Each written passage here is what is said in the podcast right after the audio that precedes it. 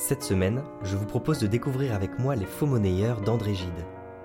Je vous le raconte du début jusqu'à la fin en vous donnant tous les éléments d'analyse essentiels pour le comprendre. Vous pourrez également trouver la vidéo illustrée de ce podcast et le texte au format PDF, ainsi que toutes les analyses linéaires et les documents associés sur mon site www.mediaclass.fr.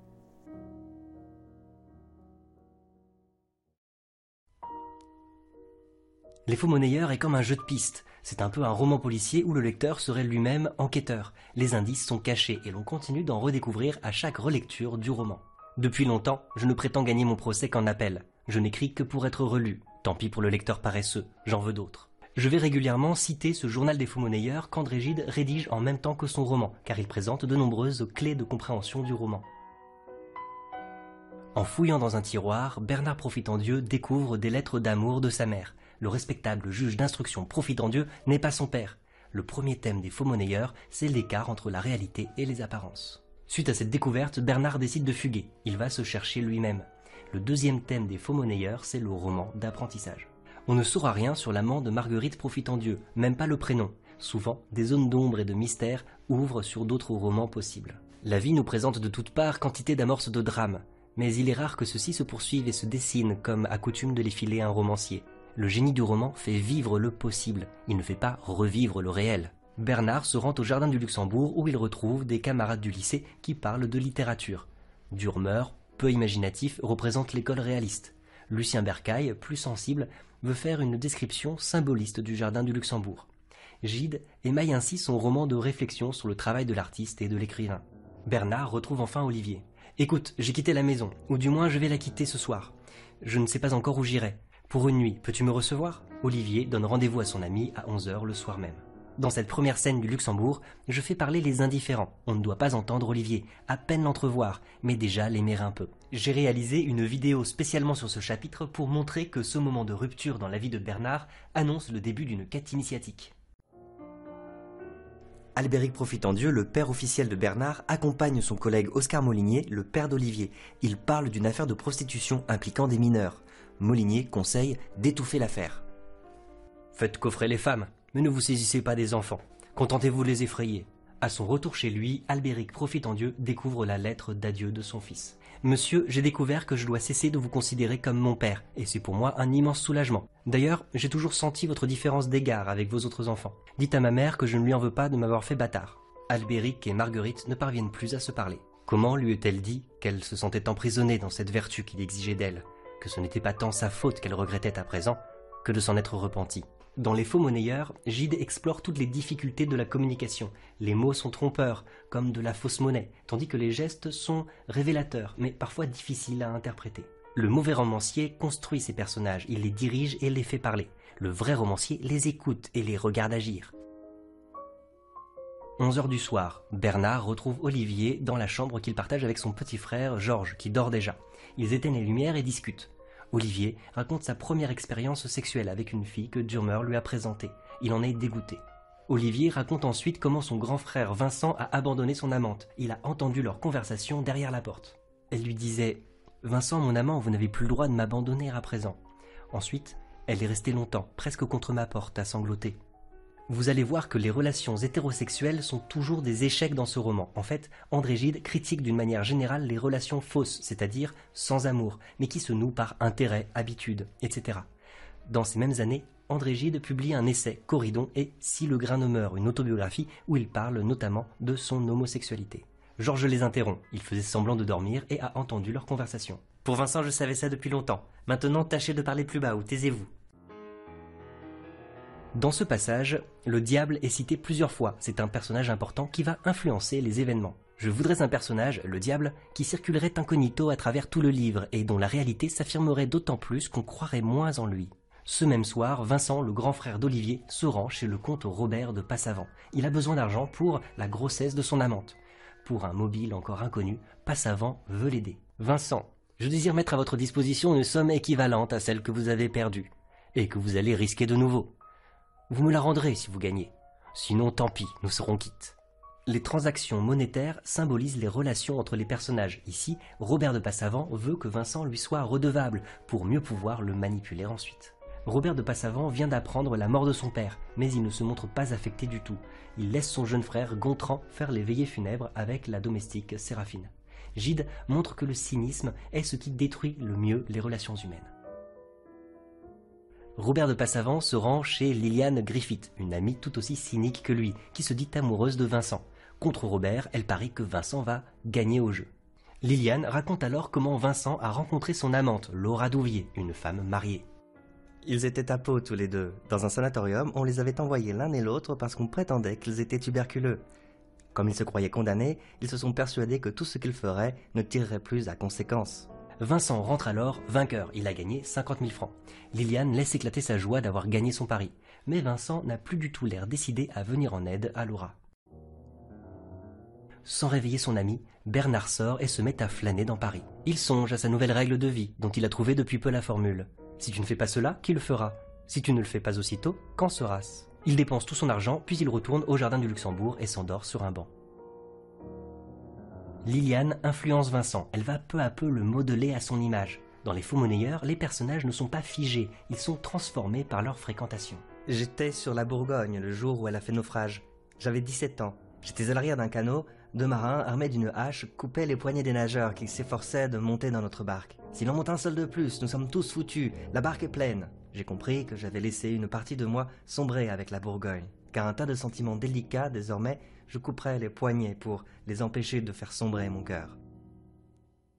Dans le train qui le ramène à Paris, Édouard lit le livre de Passavant, La barre fixe. Ce n'est pas qu'il déteste Passavant, il l'a rencontré parfois et l'a trouvé charmant, mais ses livres lui déplaisent. Passavant lui paraît moins un artiste qu'un faiseur. Ensuite, Édouard lit une lettre de Laura où elle lui confie qu'elle est enceinte de son amant. Dans son journal, Édouard retranscrit ses pensées à propos de Laura. On comprend qu'ils ont eu ensemble une relation amoureuse qui les a profondément modelés. Édouard somnole. Ses pensées, insensiblement, prennent un autre cours. Il songe au roman qu'il prépare. Il n'est pas assuré que Les Faux Monnayeurs soit un bon titre. Il y pense sans cesse. Mais il n'a pas écrit encore une ligne. Le roman dans le roman. Cette mise en abîme va de pair avec des effets de miroir. Le journal se trouve dans le roman. Les actions sont reflétées et déformées.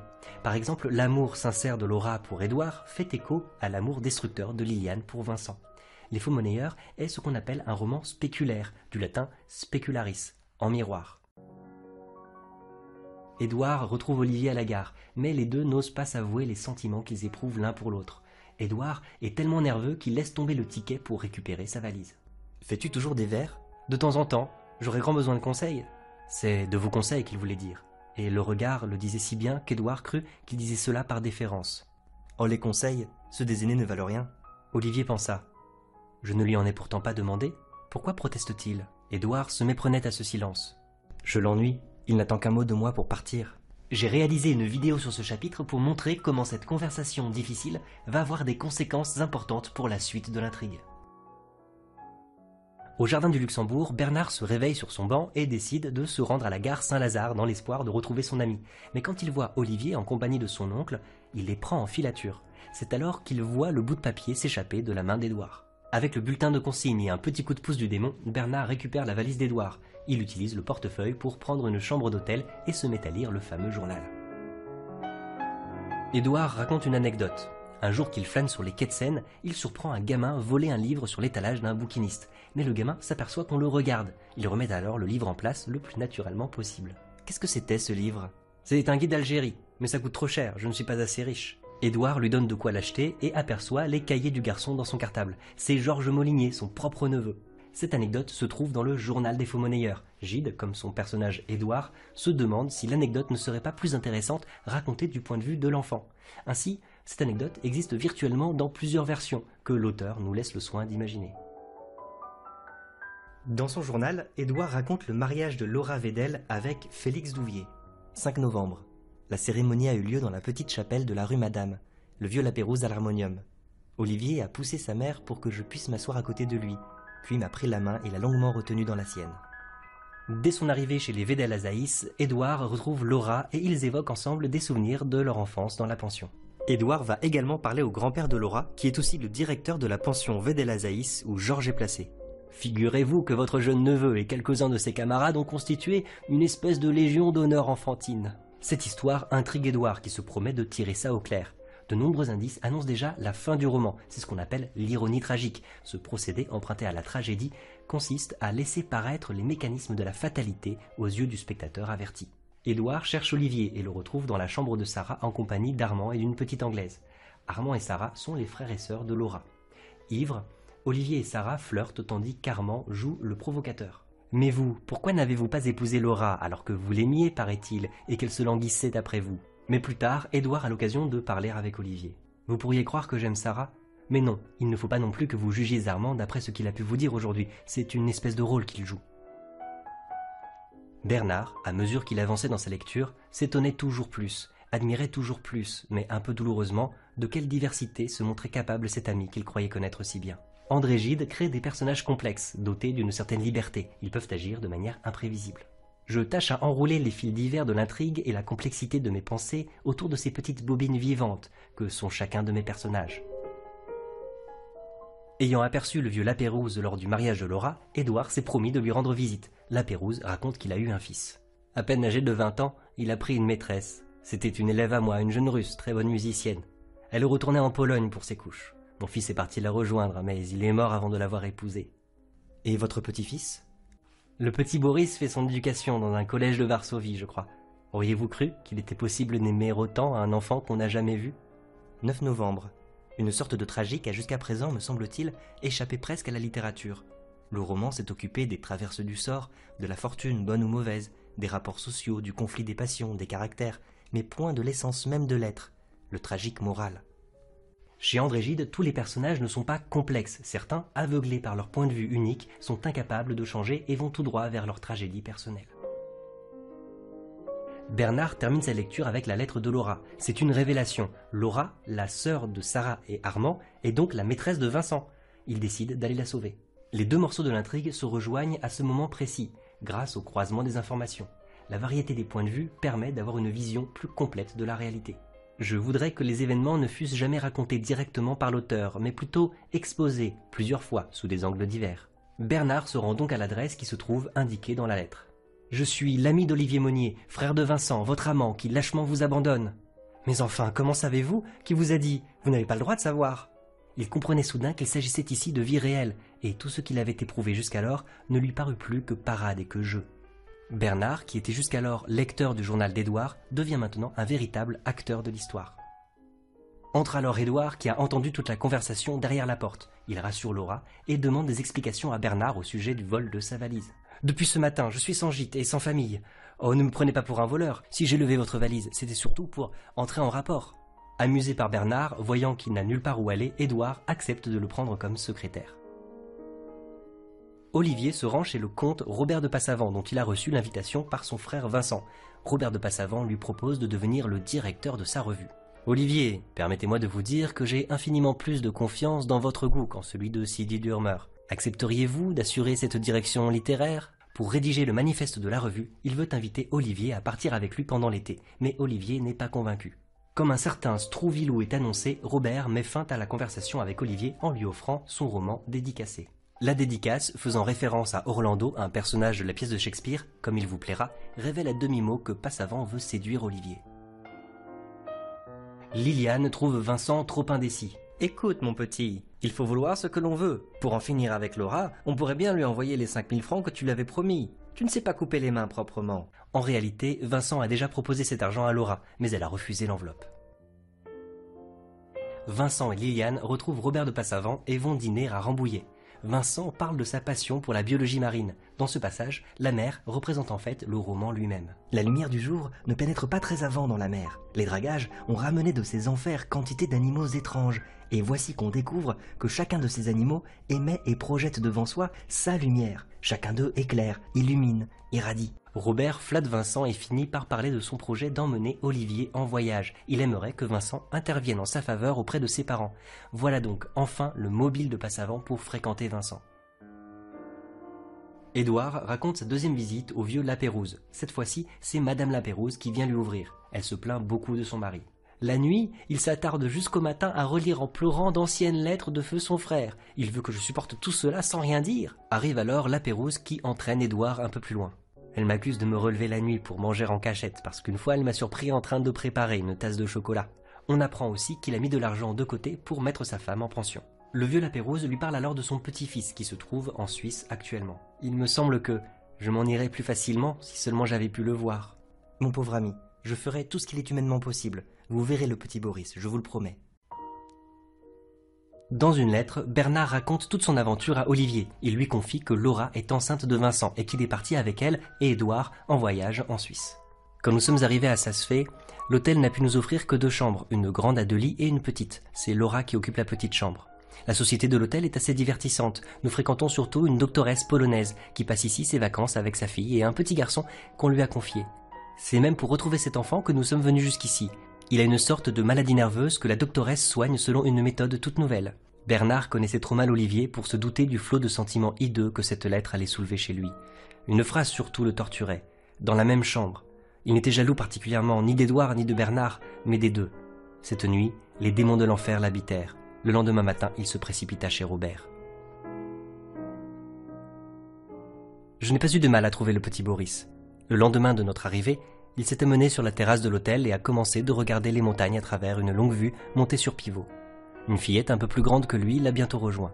Boris, tu ne veux pas venir te promener Oui, je veux bien. Non, je ne veux pas. Écoute, on va prendre un bâton, tu tiendras un bout et moi l'autre. Je te promets de n'ouvrir les yeux que quand nous serons arrivés là-bas. Édouard rencontre alors Sophroniska, la doctoresse qui s'occupe de Boris. Il souffre d'une quantité de petits troubles, de tics, de manies. Je crois qu'on peut trouver leur origine dans un premier ébranlement de l'être qu'il importe de découvrir. Le malade, dès qu'il devient conscient de cette cause, est à moitié guéri.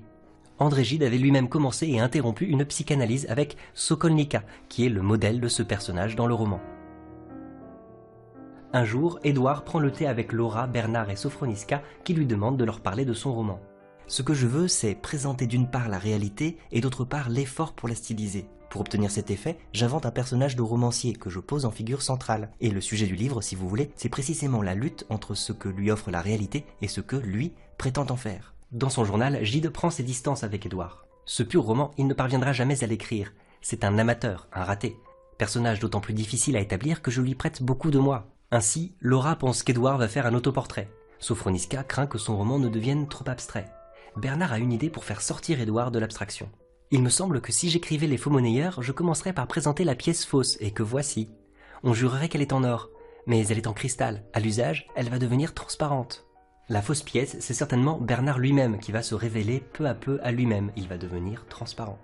J'ai réalisé une vidéo sur ce passage pour montrer comment Gide utilise la mise en abîme pour impliquer son lecteur dans son projet romanesque. Laura montre à Bernard une lettre qu'elle vient de recevoir de son mari. Ma Laura bien aimée, au nom de ce petit enfant qui va naître et que je fais serment d'aimer autant que si j'étais son père, je te conjure de revenir. Ne t'accuse pas trop, car c'est de cela surtout que je souffre. Laura explique à Bernard qu'elle a décidé de retourner auprès de son mari. Bien sûr, ce n'est pas une décision facile. Est-ce que vous croyez qu'on peut aimer l'enfant d'un autre autant que le sien propre vraiment? Je ne le sais pas, mais je l'espère. Pour moi, je le crois. Celui qui m'a tenu lieu de père n'a jamais rien fait qui laissa soupçonner que je n'étais pas son vrai fils. En lui écrivant que j'avais toujours senti la différence, j'ai mal agi envers lui. Avant son départ, Laura demande à Bernard la fausse pièce qu'il lui a montrée l'autre jour. Ce sera un souvenir de lui. Édouard rapporte une discussion où Sophroniska lui révèle ses découvertes concernant la thérapie de Boris. Boris, vers l'âge de 9 ans, s'est lié avec un camarade de classe qu'il a initié à des pratiques clandestines que ses enfants croyaient être de la magie. La mort du père est survenue. Boris s'est persuadé que ces pratiques avaient reçu leur châtiment. C'est alors que son organisme a inventé cette quantité de petits subterfuges qui sont comme autant d'aveux. Malgré ses mauvais pressentiments, Édouard propose à Sophroniska de placer Boris dans la pension Vedel Azaïs et il lui parle de Lapérouse qui serait heureux de voir son petit-fils. Sophroniska accepte. Bernard reçoit une lettre d'Olivier qui se trouve en Corse à Vite-Savone avec Robert de Passavant. Cher vieux, une occasion unique s'offrait à moi de partir en voyage. Je balançais encore, mais après la lecture de ta lettre, j'ai sauté dessus. Une légère résistance de ma mère d'abord, mais dont a vite triomphé Vincent. Sache que c'est le rédacteur en chef de la nouvelle revue Avant-Garde qui t'écrit. J'ai accepté d'assumer ses fonctions, dont le comte Robert de Passavant m'a jugé digne. Je crains qu'en confiant le petit Boris aux Azaïs, Édouard ne commette une imprudence. Comment l'en empêcher? Je ne puis point me consoler de la passade qui lui a fait prendre la place d'Olivier près d'Édouard. Les événements se sont mal arrangés. La rencontre de Lapérouse avec son petit-fils Boris a été très décevante. Au bout d'une heure seulement, Sophroniska a retrouvé l'enfant boudant dans un coin de la pièce. Édouard rencontre Oscar Molinier, le père d'Olivier, et lui fait part de ses inquiétudes concernant le voyage d'Olivier avec Passavant. À vrai dire, moi personnellement, je n'approuvais pas ce voyage. Neuf fois sur dix, quand le mari cède à sa femme, c'est qu'il a quelque chose à se faire pardonner.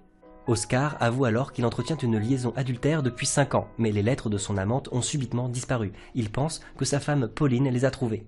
Oscar lui parle ensuite de l'affaire de mœurs qui occupe son collègue profitant Dieu. Il pense que Bernard est impliqué. Qu'est-ce qui vous porte à le croire? C'est un enfant naturel. Le fruit du désordre porte nécessairement en lui des germes d'anarchie. Et puis, je crois bien que profitant Dieu a quelques soupçons, car son zèle s'est brusquement ralenti. Édouard reçoit un message de Rachel, la sœur de Laura, qui souhaite le voir. Il se rend donc chez les Védel, où il rencontre d'abord le vieil Azaïs. Il lui parle aussitôt de la Pérouse. Je crains que le départ de sa chère femme pour Sainte Périne ne l'ait beaucoup affecté. J'ai pensé que je pourrais lui proposer de surveiller les classes d'études, ce qui ne le fatiguerait guère. Il raconte aussi que Laura lui a confié qu'elle était enceinte de son mari. Évidemment, le lecteur réalise que chacun lui raconte ce qu'il a envie d'entendre. Édouard discute ensuite avec la femme du pasteur. Madame Vedel ressemble à l'Elvire de Lamartine, une Elvire vieillie. Sa conversation n'est pas sans charme. Il lui arrive assez souvent de ne pas achever ses phrases, ce qui donne à sa pensée une sorte de flou poétique. Édouard retrouve enfin Rachel. Elle est affreusement gênée car elle doit lui demander de l'argent pour payer un répétiteur. C'est un homme brutal et vulgaire. Il est venu faire à grand-père une scène très pénible que malheureusement je n'ai pas pu empêcher. Édouard donne de l'argent à Rachel qui le laisse un instant pour aller payer son créancier. Arrive alors Armand. Vous venez à pic pour la tirer d'une sale angoisse. C'est Alexandre, mon cochon de frère, qui a fait des dettes dans les colonies. Déjà, elle avait abandonné la moitié de sa dot pour grossir celle de Laura, mais cette fois, tout le reste y a passé. Maman s'efforce de ne rien comprendre. Quant à papa, il s'en remet au Seigneur, c'est plus commode. Et grand-père qui fait le charitable avec la Pérouse parce qu'il a besoin d'un répétiteur. Édouard rend visite au vieux Lapérouse qui lui raconte qu'il a tenté de mettre fin à ses jours. J'ai chargé l'un des pistolets, mais je n'ai pas eu le courage de le tirer. Quelque chose de plus fort que ma volonté me retenait, comme si Dieu ne voulait pas me laisser partir. J'aurais voulu qu'il me confiât ces pistolets dont il n'avait plus que faire, mais il ne consentit pas à me les laisser. Vous n'avez plus de crainte à avoir, ils sont le seul souvenir qui me reste à présent de mon frère, et j'ai besoin qu'il me rappelle également que je ne suis qu'un jouet entre les mains de Dieu. Dans ce chapitre, l'auteur nous présente les garçons qui se trouvent dans la pension Védel Azaïs. Gontran de Passavant, le jeune frère de Robert, Boris, très timide et ignoré par les autres élèves, Georges Molinier et Philippe Adamanti veulent impressionner Léon Guéridanisol, le petit cousin de Strouvilou, en racontant qu'ils ont failli se faire coffrer avec les prostituées qu'ils fréquentent. Ce qu'ils ignoraient, c'est que Profitant Dieu avait eu grand soin d'attendre pour cette opération une date où les délinquants mineurs seraient dispersés, désireux d'épargner ce scandale à leurs parents.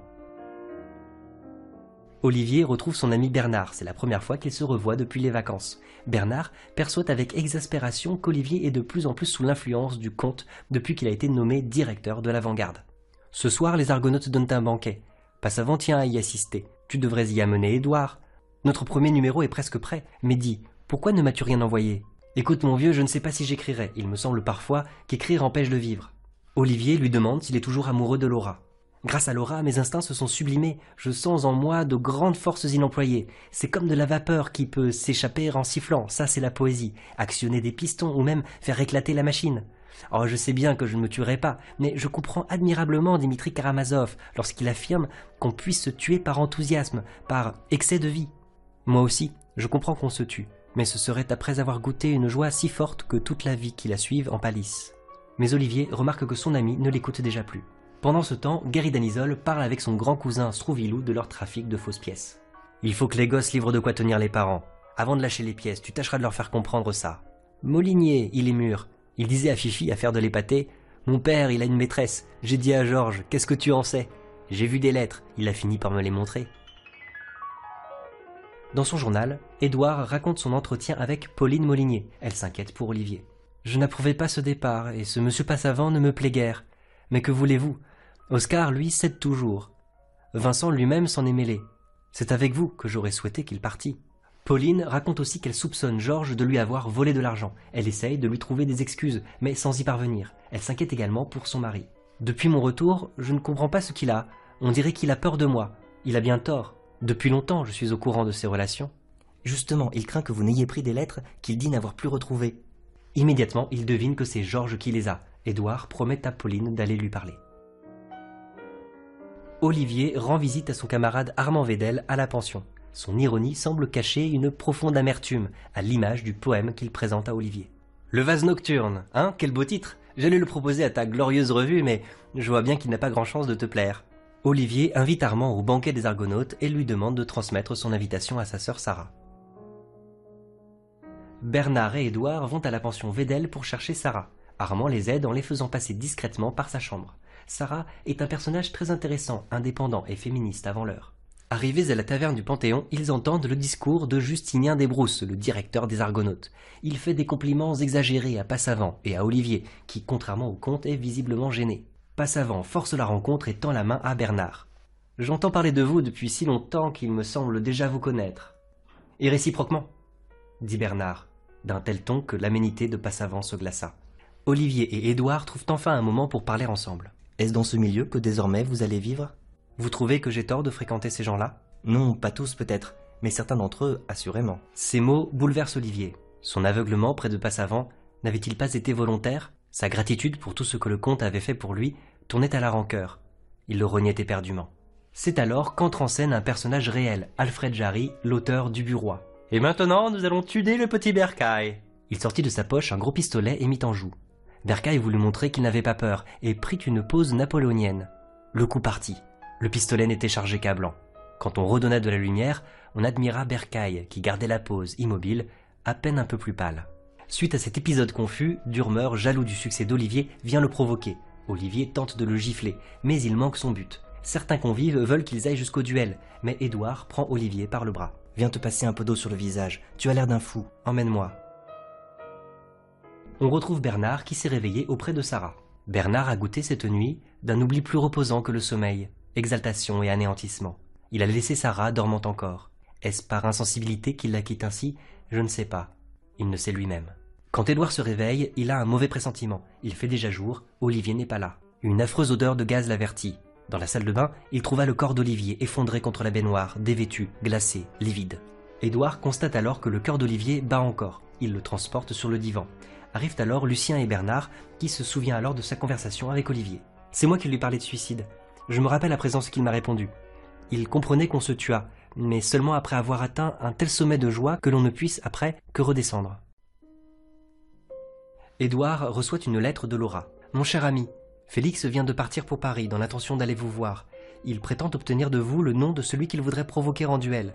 Je crois que c'est le désir de forcer mon estime qui le pousse à cette démarche. Vous seul parviendrez à le dissuader. Édouard rend visite à Pauline Molinier pour lui donner des nouvelles de son fils Olivier. Il lui dit qu'il a fait une crise de foi.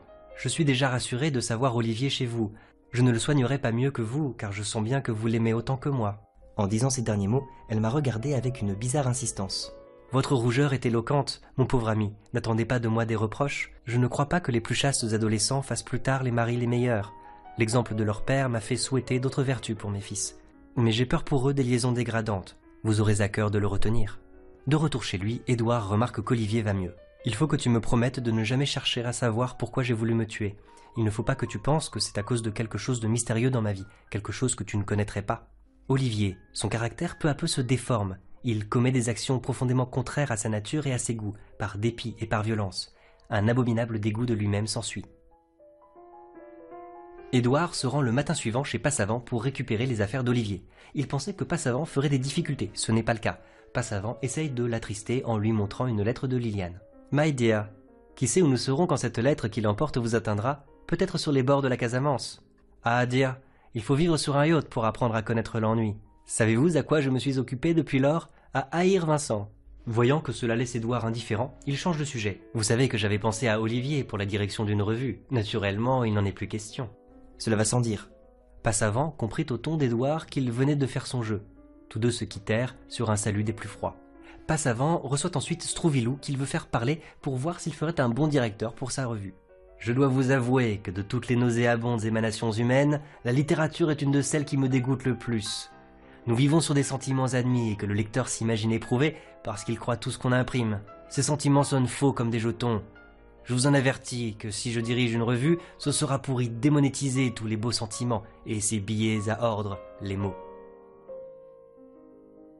Écrit, 30 pages des faux monnayeurs, sans hésitation, sans rature.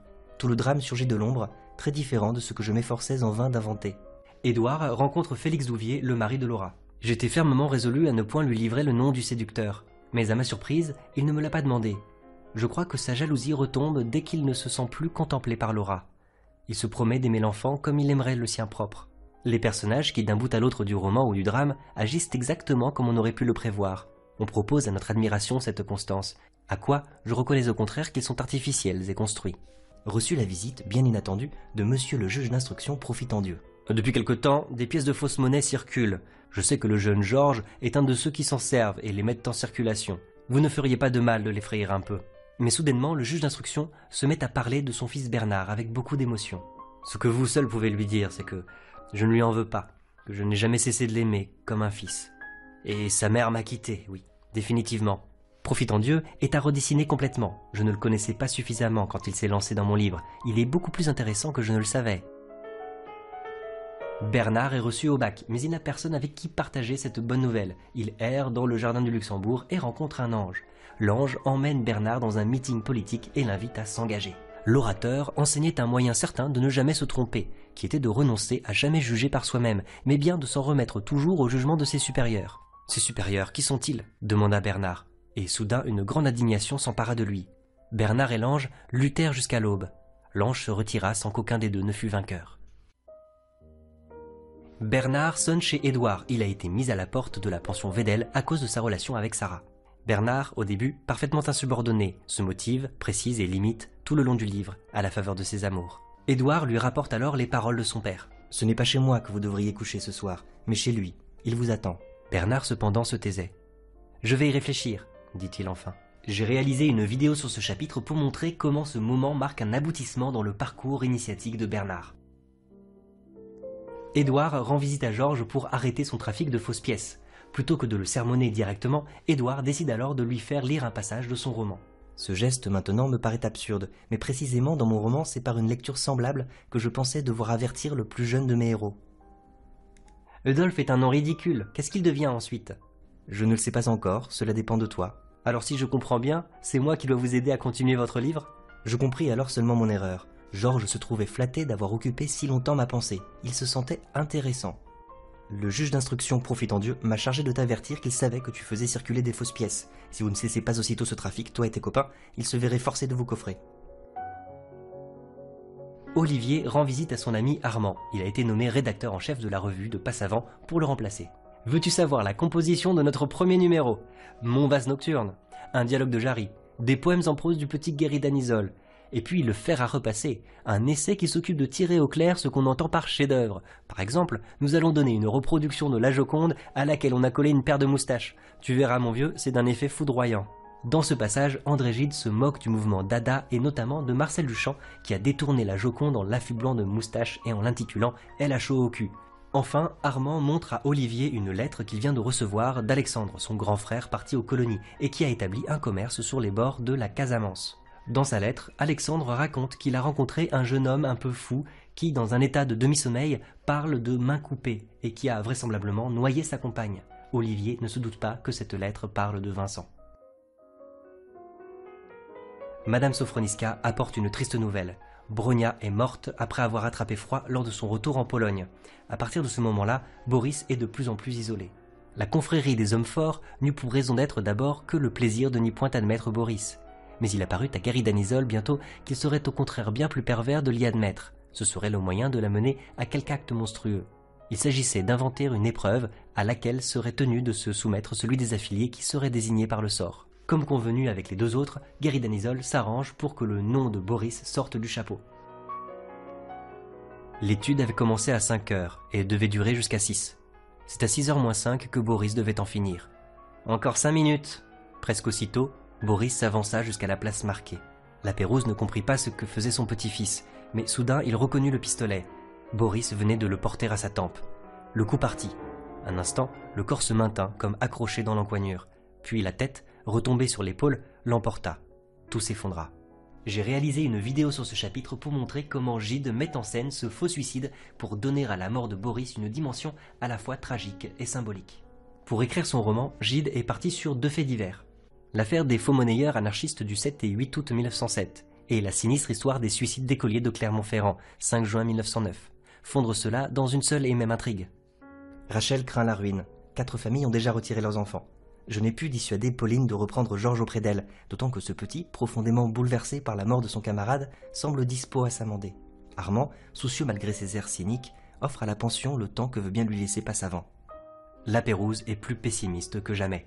Nous nous efforçons de croire que tout ce qu'il y a de mauvais sur la terre vient du diable, mais c'est parce qu'autrement nous ne trouverions pas en nous la force de pardonner à Dieu. J'apprends par Olivier que Bernard est retourné chez son père, et ma foi, c'est ce qu'il avait de mieux à faire. En apprenant par le petit Caloube, fortuitement rencontré, que le vieux juge n'allait pas bien, Bernard n'a plus écouté que son cœur.